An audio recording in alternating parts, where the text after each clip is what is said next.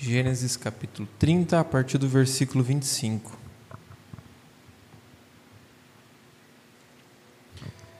Gênesis 30, a partir do versículo 25 até o final do capítulo. Versículo 43 é o nosso texto de hoje, mas inicialmente nós leremos apenas os versículos 27 até o versículo 34. Do 25 ao 34, perdão. Gênesis capítulo 30, a partir do versículo 25, agora inicialmente até o versículo 34. A palavra de Deus assim nos ensina. Tendo dado a luz a José, disse Jacó a Labão: Permite-me que eu volte ao meu lugar e à minha terra. Dá-me meus filhos e as mulheres pelas quais eu te servi, e partirei, pois tu sabes quanto e de que maneira te servi. Labão lhe respondeu: Achei eu mercê diante de ti, fica comigo. Tenho experimentado que o Senhor me abençoou por amor de ti. E disse ainda: Fixa o teu salário, que te pagarei. Disse-lhe Jacó: Tu sabes como te venho servindo e como cuidei do teu gado, porque o pouco que tinhas antes da minha vinda foi aumentado grandemente, e o Senhor te abençoou por meu trabalho. Agora, pois, quando hei de eu trabalhar também por minha casa? Então Labão lhe perguntou: Que te darei? Respondeu Jacó: Nada me darás Tornarei a apacentar e a guardar o teu rebanho, se me fizeres isto.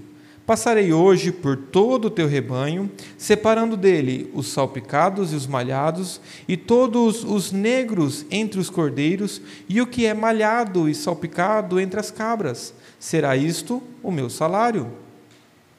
Assim responderá por mim a minha justiça no dia de amanhã, quando vieres ver o meu salário diante de ti. O que não for salpicado e malhado entre as cabras e negro entre as ovelhas, esse, se for achado comigo, será tido por furtado. Disse Labão: Pois sim, seja conforme a tua palavra. Oremos. Pai, a tua palavra é perfeita, ó Deus. Ela é santa, Pai. Nós somos os pecadores aqui, o teu Espírito é santo e ele mesmo a inspirou, inspirou esta palavra, e é o auxílio dele que nós necessitamos. Que o teu Santo Espírito, aquele que ensina, aquele que conduz a toda a verdade, aquele que nos convence da justiça, do juízo e do pecado, que o teu Espírito, ó Pai, nos ensine nesta noite, e assim a tua palavra tenha vida em nós, e nós vida por meio dela nos abençoe. Nós oramos em nome de Jesus. Amém. Irmãos, não sei o contexto que vocês cresceram, viveram, mas eu nasci próximo e conheci muita gente, até mesmo na minha família, tinham muitas crendices, muito misticismo em nosso meio. Por exemplo, se a gente queria que uma visita fosse embora, em vez de pedir, oh, tem, você, pode ir embora, eu preciso ter um compromisso, o que, que a gente fazia? Ia atrás da porta e botava a vassoura atrás da porta. Já ouviram? Que aí vai funcionar, aí a visita vai embora. Outras coisas sobre casamento. Não podia varrer o pé das moças, porque senão elas iam demorar para casar ou não iam casar. Já ouviram? Quantos outros exemplos que nós não conhecemos a respeito dessas crendices, deste misticismo, por exemplo, não pode passar embaixo da escada, dá azar. O pessoal tem que desviar da escada, porque além de perigoso, não pode dar azar. Quebrar espelho, então, vai tudo dar errado e não vai ter sucesso. Outros, embora seja até um costume, joga o buquê. Se a noiva pegar, se a, menina que pegar vai casar. Né? Nem sempre dá certo, moças, pode até tentar. A avó da Jéssica dizia assim que se você aponta o dedo para a lua, para as estrelas, vai nascer verruga. Já viram? Ou se você está com terçol, olha no fundo da garrafa para o sol, fala, sol, sol, leva o meu terçol. E aí o terçol falou, som longuinho, som longuinho, né? Não tinha. Então, a gente, é uma, nossa cultura é muito cheia de, dessas coisas. Faça algo que você vai encontrar a solução. É, manipule os astros, faz lá, escreve o nome da sua namorada, da sua pessoa amada, põe na xícara com café. E é daí para pior, irmãos. Né? Amarrar o nome, jogar sabão em cima do telhado. Eu nem lembro para que, que serve, mas tinha uma coisa assim: você jogava um pedaço de sabão em cima do telhado, com alguma coisa amarrada. Ou vai para o ano novo. O que acontece no ano novo? Você quer dinheiro? Vai com uma roupa verde, né? Paz, branco. Os solteiros aí vão de vermelho. Né? E alguns, para esconder, usavam até roupa íntima vermelha para ninguém saber do que, que eles estavam querendo. Né? E por aí vai. E a gente, na nossa perspectiva, nós acreditamos que fazendo estas coisas, nós vamos então obter algo. A gente vai conseguir fazer aquilo que às vezes nossos, nossas mãos, nosso trabalho, ou a gente não confia para Deus. Por exemplo, deu qualquer problema, agora está fácil. Ó, falou uma coisa, ó, tem madeira para bater aí, irmãos. Ó, três toquinhos na madeira, que então está é, tá isolado, né? não tem mais efeito aquilo que foi falado. E ali nós vamos é, de mal a pior. Ah, esses dias a gente ouviu uma. Tem tanto, irmãos. É, perguntaram para a gente assim, perguntaram para a Jéssica, o Timóteo conversa já? Fala? Não. Ó, coloca um pintinho na boca dele que vai sair falador. Ó, fiz com a minha filha, não para de falar até hoje. Ó. Diz que funciona. Enfim, tudo isso parte da nossa concepção, seja no meio evangélico, qualquer grupo de pessoas, de que a gente pode manipular o natural e o sobrenatural por meio de atitudes que a gente faz. E isso ali as pessoas vão seguindo daí para pior. E aqui, por que, que nós estamos dizendo isso? Porque esse texto traz uma situação semelhante.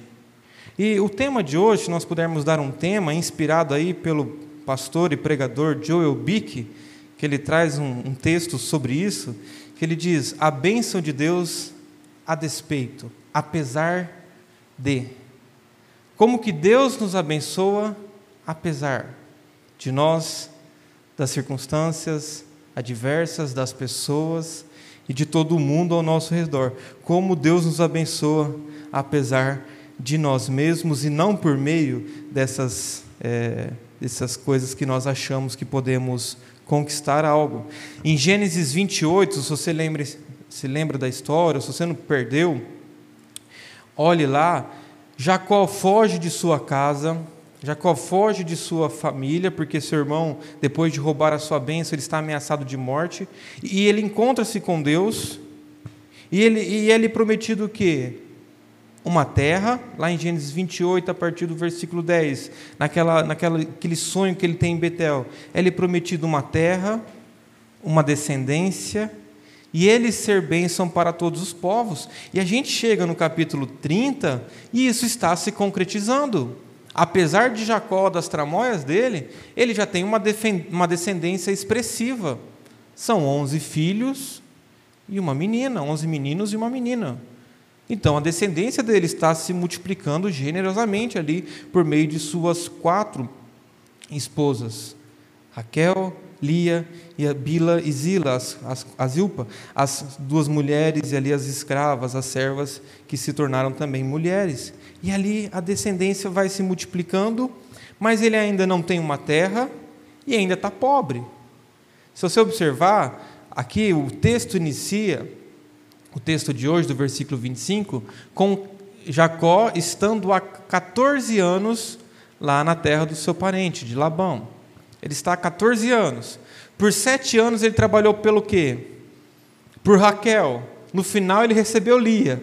E aí, para ganhar Raquel, ele tem que trabalhar, combina com Labão, mais sete anos de serviço. Então, 14 anos trabalhando somente por sua esposa, pelo alimento ali, pela subsistência dele também, mas ele trabalha simplesmente como um escravo, como um servo, e obtém ali do seu sogro, do seu parente, do seu tio, apenas as esposas, e ele continua sem nada, sem prosperidade, sem um, um sustento, sem nada no bolso, nenhum investimento, nenhuma poupança, nenhuma reserva de emergência.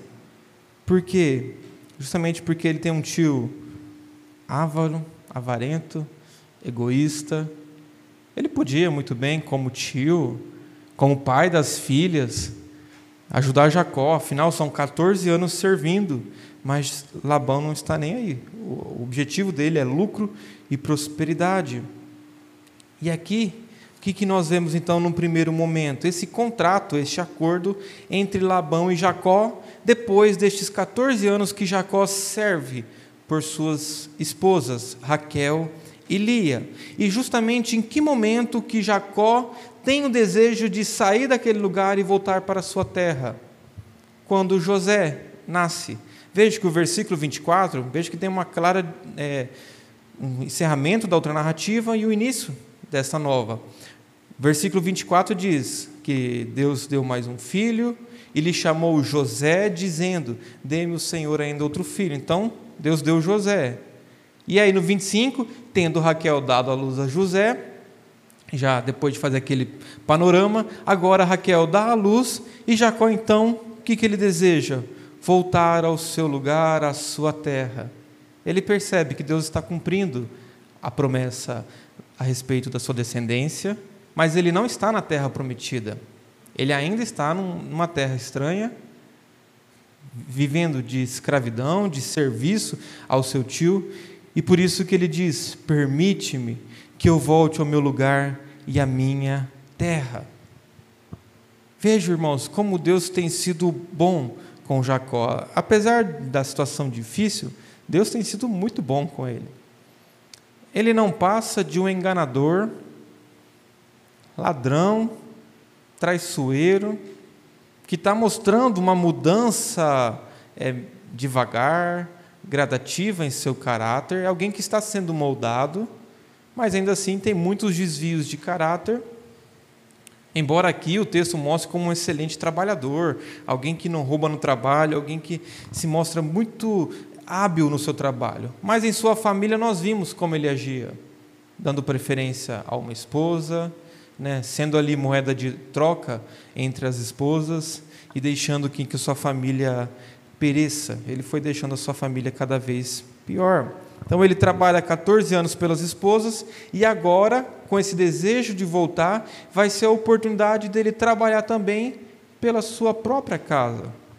Eu já, desde que eu cheguei em Carapó, uma vez conheci uma pessoa que, trabalhando há anos como é, servindo, é, como empregado, ajudando as pessoas, e um momento ele falou assim: ah, eu quero ter o meu negócio, eu quero deixar de ser sempre mandado, de trabalhar pelo que é meu. E é um desejo justo das pessoas deles deixar de trabalhar simplesmente para os outros, sempre estar servindo e, e construindo para os outros, montar o seu negócio, é, também por meio do trabalho conquistar coisas para si, para a sua família. E era um desejo justo, essa pessoa conseguiu. E aqui é, Jacó tem esse mesmo desejo. Ele fala: deixe-me, permite-me que eu volte ao meu lugar e à minha terra, né? porque ele queria trabalhar pelo que era dele. Né? E ele quer trabalhar pelo que é seu, pela sua construção, pelo seu lar. Então ele entende que é hora de partir. É claro que, olha que interessante, a narrativa vai caminhar.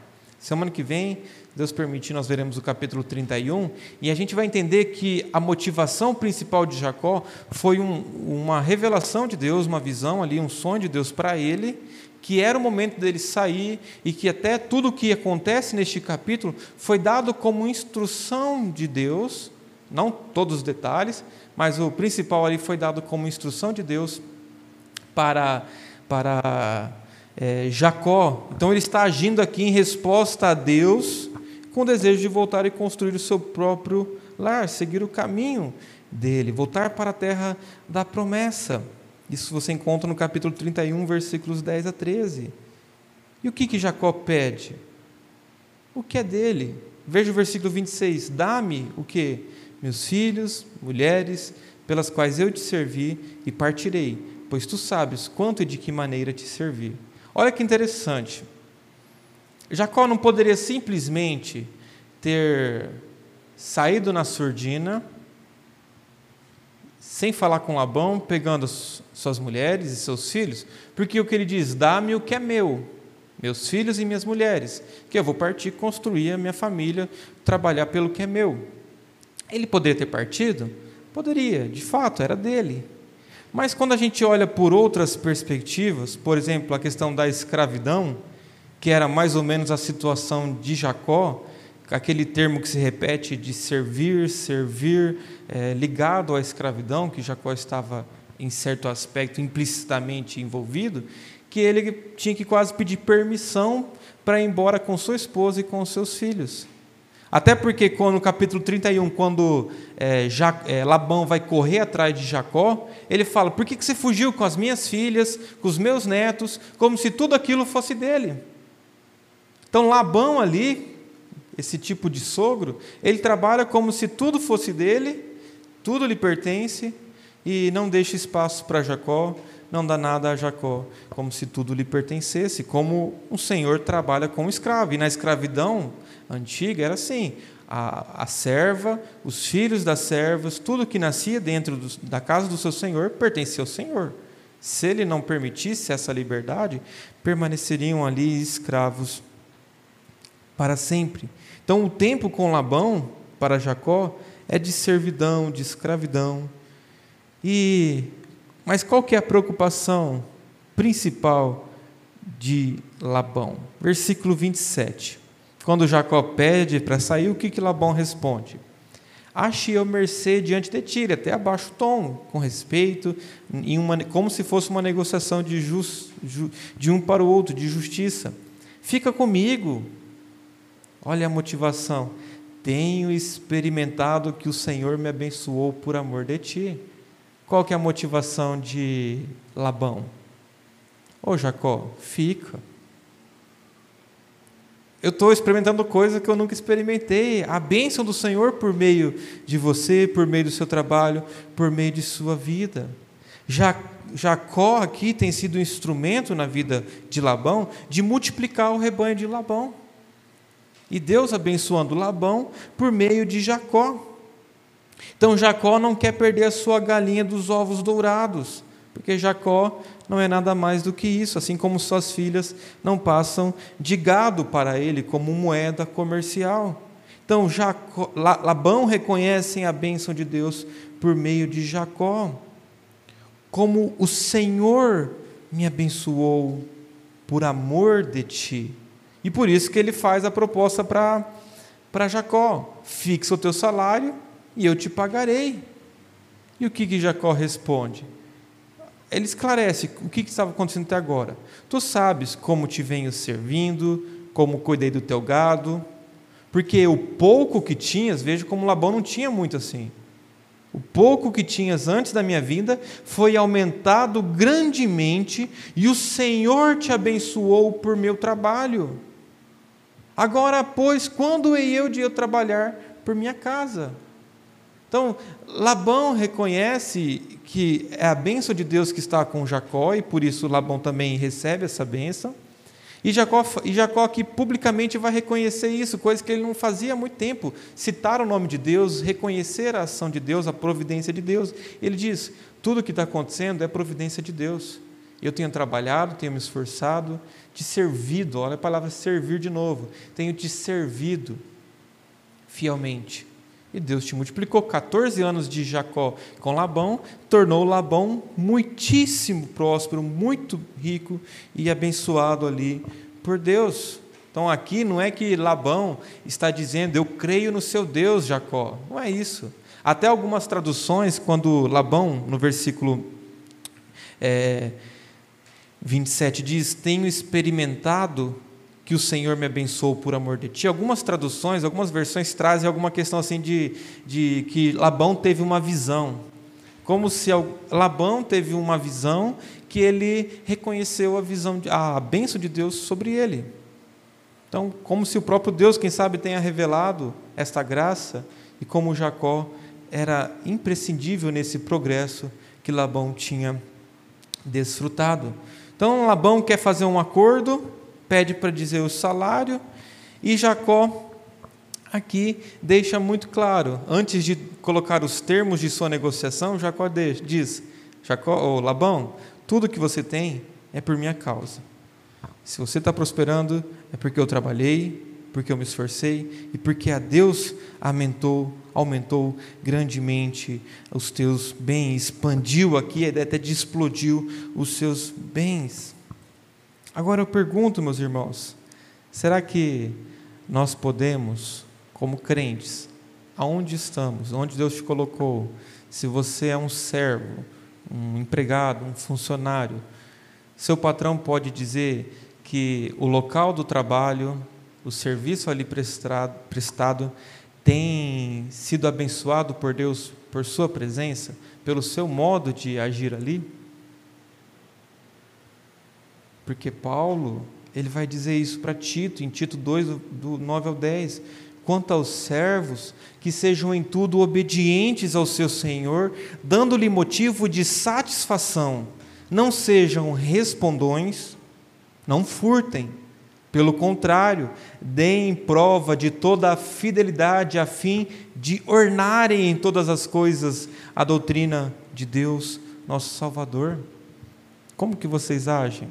Mesmo aqueles que são funcionários do governo, que respondem aí para as instâncias superiores, como que nós temos, os irmãos têm ornado a doutrina de Cristo? Com fidelidade, não roubando tempo, não roubando dias úteis, trabalhando, servindo, se dedicando, como Paulo fala em Efésios, servos, obedecei ao vosso Senhor com temor e tremor, na sinceridade, como a Cristo. Paulo reconhece em Efésios que o nosso serviço é como se o realizássemos ao próprio Cristo, e é por isso que deve ser feito com sinceridade, como ao Senhor e não a homens, de coração, sabendo que nós, aquele que fizer isso, receberá do Senhor outra vez. E os senhores, você que é patrão, comanda em alguma espécie, algum grupo de funcionários ou é dono do seu negócio, Paulo diz em Efésios 6, versículo 9: Senhores, de igual modo procedei para com eles, deixando as ameaças, sabendo que o Senhor, tanto deles como vosso, está nos céus e que para com ele não há acepção de pessoas como patrão, como senhor. Você também trata bem os seus funcionários sem ameaças, ajudando-os a crescer? Ou você é como Labão, que só pensa no seu? Então chega, fica essa reflexão para nós, irmãos. E o que, que nós vemos em Labão, em Jacó, é o efeito sal e luz, como ele demonstra uma mudança radical em sua vida. Então Jacó dá testemunho desta bênção divina sobre ele. E aí, Jacó vai entrar nessa negociação? O que, que Jacó propõe? Versículos 31 e seguintes mostram. É, Labão pergunta, né? Versículo 31. Que te darei? Como se ele fosse fazer um favor para Jacó. E Jacó responde: Nada me darás. Eu não quero de graça. Tornarei a apacentar, a guardar o teu rebanho, se me fizeres isso. Então ele vai trabalhar, ele vai se esforçar pelo quê? Passarei pelo todo o rebanho, separando os salpicados, os malhados e todos os negros entre os cordeiros, e o que é malhado e salpicado entre as cabras. Será isto o meu salário. Assim responderá por mim a minha justiça no dia de amanhã, quando, vier, quando vieres ver o meu salário diante de ti, o que não for salpicado e malhado entre as cabras e negro entre as ovelhas, esse for achado comigo, será tido por furtado. E Labão responde: Pois sim, seja conforme a tua palavra. Jacó gosta de arriscar. Fazer negócio com Labão. Lembra o que, Labão fez lá atrás, na antiga negociação? Ele trabalhou 14 anos, sete anos por uma mulher antes, quando foi consumar o casamento, era outra. Labão enganou. E ainda com desculpas de que ele estava dentro da lei. E ali ele trabalha mais sete anos para então, enfim, receber Raquel e Jacó faz uma proposta bem humilde, irmãos. Cabras, bodes, normalmente eles são pretos e marrons. os salpicados, os malhados, aqueles mesclados, eram muito mais difíceis. Os historiadores falam que é questão de 10, 12% de todo um rebanho. Então, um número bem inexpressivo, pouco para um trabalhador. E as ovelhas, normalmente brancas. Então, o que, o que Jacó está dizendo, ó, eu vou ganhar aquelas que produzem menos, que são menor em quantidade, e eu não quero aquelas que dão mais, o seu maior rebanho, eu quero essa menor parte, justamente para Labão não recusar a sua oferta e para ser uma oferta justa, como servo, como empregado, de receber do seu patrão. Ele diz: Eu vou pegar só as salpicadas, malhadas, o restante é teu, brancas, marrons, pretas, aquelas que dão em maior número, maior quantidade, que é mais comum, essas ficam para você, Labão. Tudo bem, Labão? Sim. Combinado, Jacó. E ali eles fecham este negócio. Então a proposta de Jacó não tem nada de obscura, é muito clara e é muito benéfica para Labão, e Jacó vai ganhar o seu é, merecido salário. Então aqui nós vemos é, este contrato, sua ocasião e o seu acordo, como que Labão concorda com os termos, mas em tudo isso, o que, que nós vemos aqui, meus irmãos, nessa primeira parte? A graça de Deus sobre a vida de Jacó. Como Deus é bom conosco. Eu olho para vocês aqui nesta noite e eu sei que Deus é bom com vocês. Quem sabe você não esteja percebendo isso, mas Deus é bom conosco. Deus tem nos abençoado de modos que nós nem podemos imaginar. E às vezes usa outras pessoas próximas a nós para nos abençoar. E como a graça dele, a misericórdia dele são manifestas disso. Primeiramente, pelo novo nascimento que ele concede aos cristãos a vida com Ele, um novo relacionamento, um destino certo, o céu, e vida em abundância, o perdão dos nossos pecados. Então, como que Deus nos abençoa, apesar de nós, apesar das circunstâncias contrárias, como Deus estava com Jacó. Mas nessa segunda parte do texto, nós vemos mais claramente a bênção de Deus apesar de Jacó.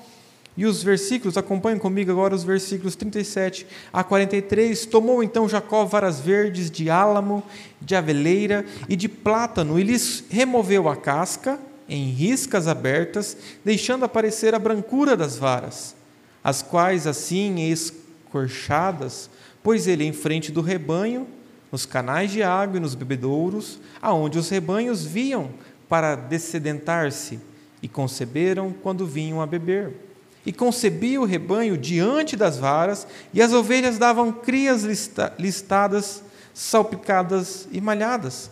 Então separou Jacó os cordeiros e virou o rebanho para o lado dos listados, e dos pretos nos rebanhos de Labão. E pôs o seu rebanho à parte e não o juntou com o rebanho de Labão. E todas as vezes que concebiam as ovelhas fortes, Punha Jacó as varas à vista do rebanho nos canais de água, para que concebessem diante das varas. Porém, quando o rebanho era fraco, não as punha. Assim as fracas eram de Labão e as fortes de Jacó. E o homem se tornou mais e mais rico, teve muitos rebanhos e servas e servas e servos e camelos e jumentos. Eu pulei, irmãos, mas voltem lá para ler versículo 35 e 36 Naquele mesmo dia separou Labão os bodes listados e malhados, e todas as cabras salpicadas e malhadas, todos os que tinham alguma brancura, e todos os negros entre os cordeiros, e os passou às mãos de seus filhos, e pôs a distância de três dias de jornada entre si e Jacó, e Jacó apacentava o restante dos rebanhos de Labão. Aí Jacó fez um acordo com Labão, e o que, que Labão faz? Na primeira oportunidade, trapaceia ele acha uma brecha, nem que ele, ele, puder, ele podia até estar se justificando. Eu não falei quando que ia começar a valer esse contrato. E o que, que ele faz? Separa todos os que entram nas características que Jacó tinha dito que seria dele, os menores, aquele grupo menor, só picados, malhados, todos esses Labão separa, dá para os filhos e fala: ó, vão três dias à frente e fiquem longe de Jacó para não misturar. Então Jacó ficou com o quê? Com os rebanhos marrons, pretos e brancos sem nenhum listado salpicado ou malhado. Então Labão aqui mostra realmente qual que é a preocupação dele. É o lucro, é a sua própria, sua própria prosperidade. E ali Labão mostra os caminhos que ele deseja, como que ele conquista o seu lucro e a sua sorte, aquilo que tem para si. É por meio de tramas, enganações, por brechas de contrato. E ali ele acha que está certo, mas na verdade ele está prejudicando ao seu genro, às suas filhas e aos seus doze netos. Ele só queria o que era para si, ele só queria ali o seu fruto. E Jacó? Jacó fica para trás? De modo nenhum. Você acha que só a gente que tem aquelas superstições, que ouviu, que a avó falava, e todas essas que a gente citou no começo ali, não, Jacó também deve ter ouvido alguma coisa. Essa questão aqui das varas verdes, irmão, tirar, é, descascar ali, colocar naquelas posições, não tem nenhum relato, não tem nenhuma, é, não tem nenhum efeito físico visível e conhecido de que aquilo tivesse que dar estes resultados.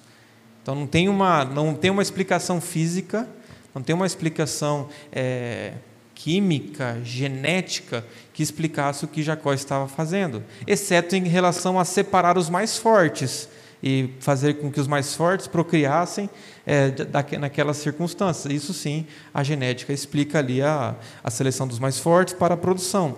Mas no que se refere a estas listas, colocar as varas nas águas enquanto é, procriavam, bebiam água ali, não tem explicação. É uma mandinga. É alguma crendice. Quem sabe como Raquel achava que as mandrágoras poderiam ajudá-la na concepção do seu herdeiro, assim Jacó também, como Raquel, achava que algumas superstições da época poderiam ajudá-lo a prosperar. E qual foi o resultado? Não é que deu certo? E pastor, explica essa. Deu certo. E eu te pergunto, por que algumas coisas dão certas? É que elas são corretas, são verdadeiras e devem ser praticadas? Não é porque os fins chegaram àquilo que você queria que os meios foram corretos, ou que, a, a, que o fim é a consequência natural dos meios.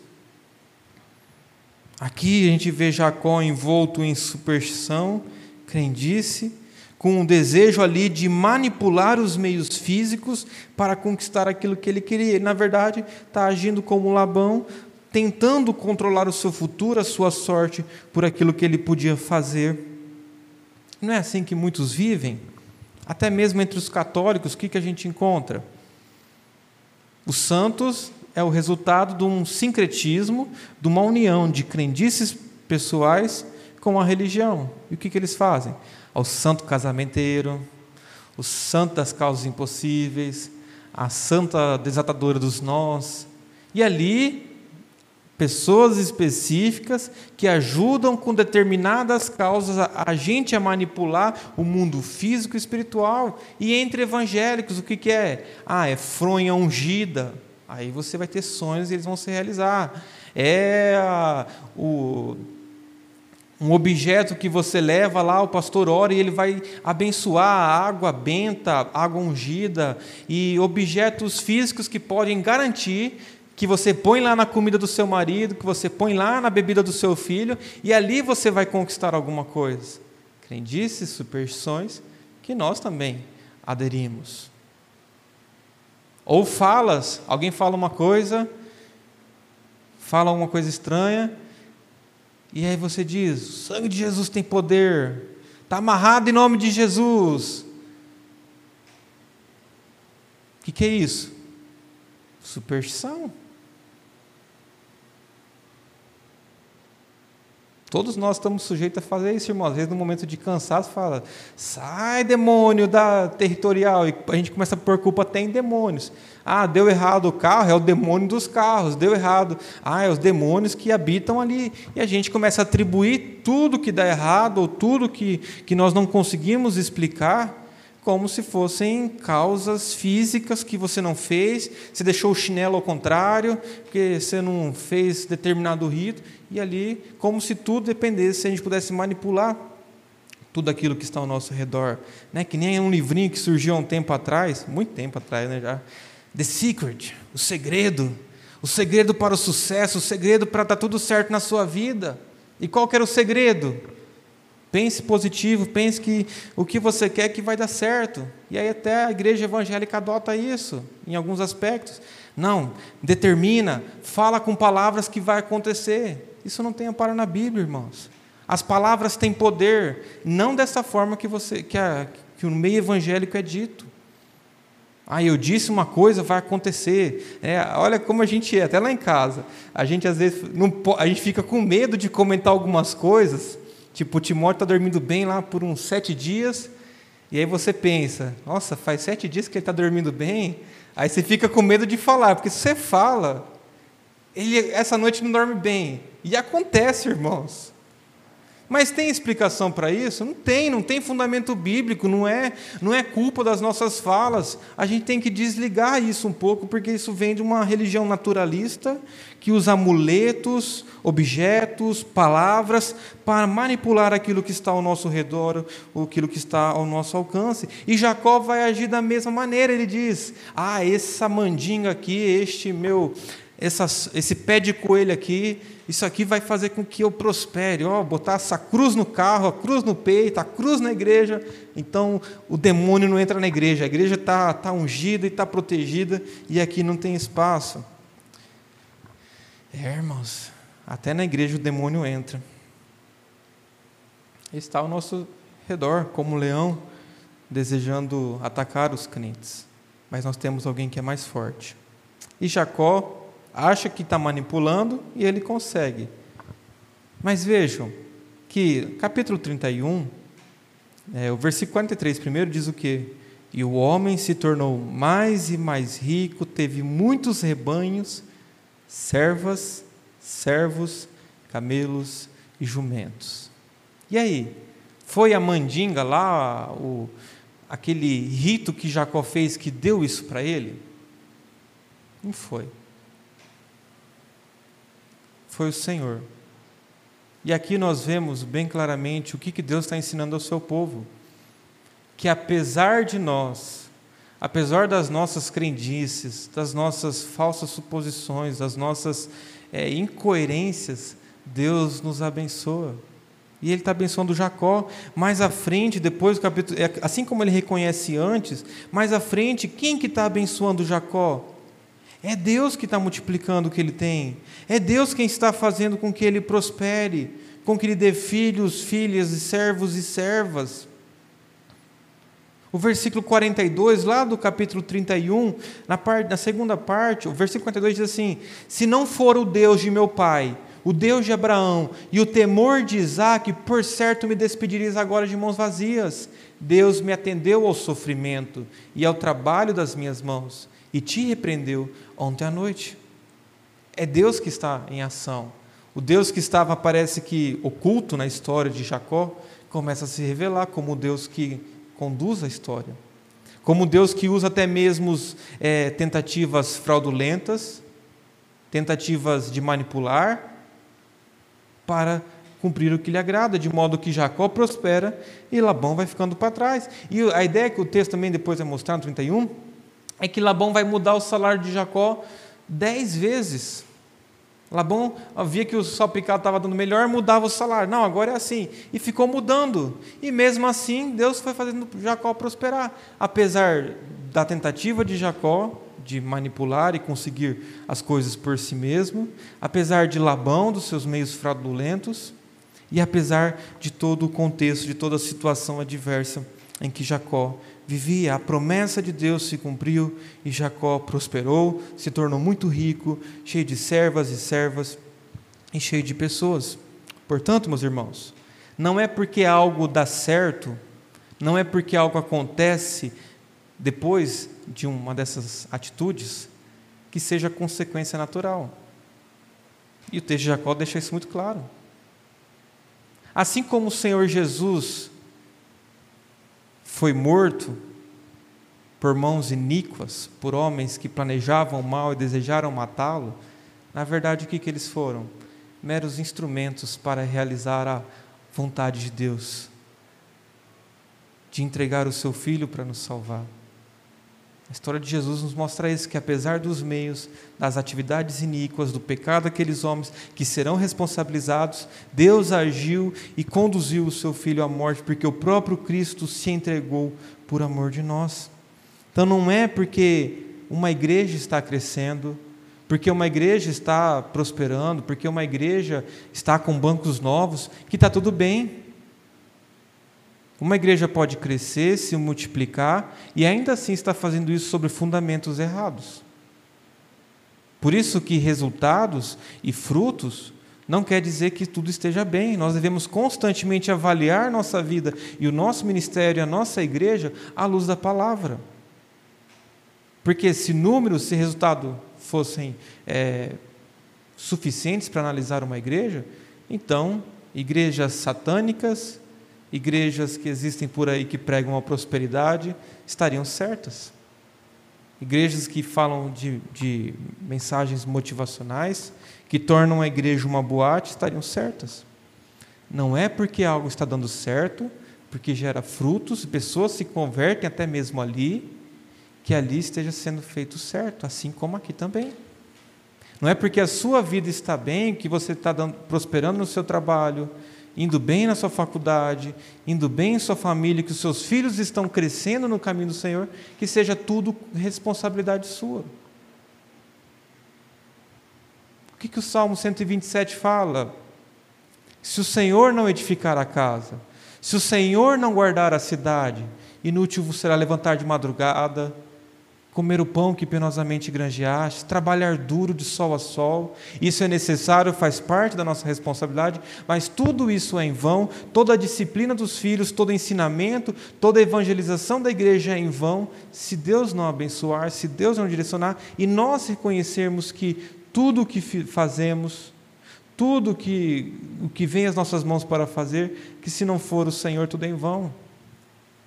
Olhe para o seu trabalho e reconheça se está tudo bem, é graça divina. Ainda que usando a sua fidelidade, como usou a fidelidade de Jacó, ainda que usando o trabalho duro de Jacó, como foi feito, foi tudo graça de Deus. Se nós temos algo como igreja, como famílias, como, como seres humanos, é porque a graça de Deus está sobre nós e porque Ele tem nos abençoado. Se Ele não desse vida, se Ele não desse saúde, se Ele não der pessoas, se ele não trabalhar em nós e por meio dos, dos elementos, tudo vai dar errado. É só ele arrancar uma peça política, mexer alguns elementos ali econômicos e tudo vai de mal a pior, de um, de um dia para o outro. Os mercados oscilam, acompanha as bolsas de valor, a bolsa de valor, de valores. Vejo como tudo ali um, uma peça que se move daquele quebra-cabeça todos pegam um caminho diferente. E quem que está por trás de tudo isso? Conduzindo, e segurando e vigiando? É o nosso Deus. Os agentes humanos fracos, falíveis, mas é a sua graça dirigindo, utilizando meios e recursos para fazer a sua igreja vencer, prosperar, para que a sua igreja cresça para a honra e glória do seu nome.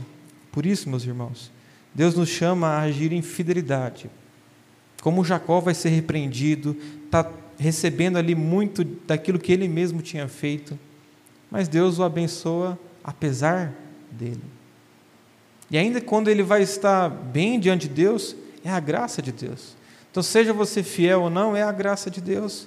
E é isso que nós precisamos sair dessa noite sabendo que tudo o que temos da bênção de Deus, da sua graça e da sua misericórdia é apesar de nós, é apesar dos agentes traiçoeiros que estão próximos a nós, e é apesar de todos os eventos que acontecem. Então, confie em Deus. Se nada disso pode alterar os seus planos, e não mudou para Jacó, ele deu filhos e agora deu uma prosperidade, e ele foi bênção para Labão, para a família que estava ali. Se ele cumpriu a sua promessa, ele também cumpriu por meio de Jesus e cumprirá em sua igreja. Amém?